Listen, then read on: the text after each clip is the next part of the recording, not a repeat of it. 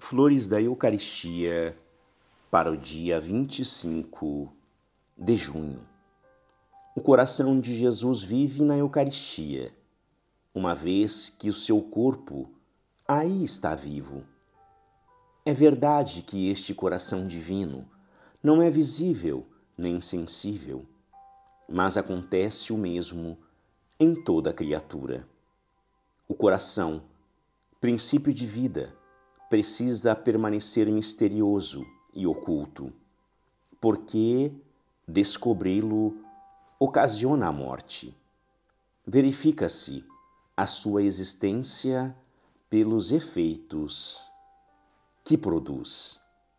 O homem não pede ao amigo para ver o seu coração. Contenta-se com uma palavra para conceder-lhe conhecer-lhe a amizade. E o que faz o divino coração de Jesus?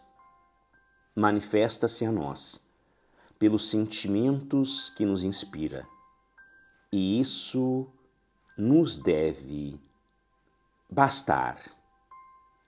Ah, o coração de Jesus é o céu dos céus, habitado por Deus que aí encontra as suas delícias.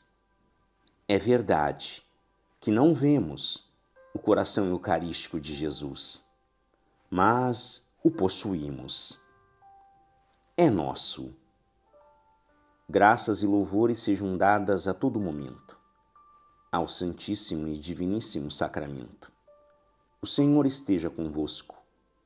Ele está no meio de nós por intercessão do coração imaculado de Maria e de São Pedro Julião em Mar.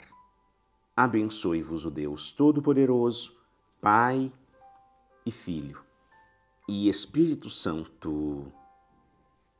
Amém.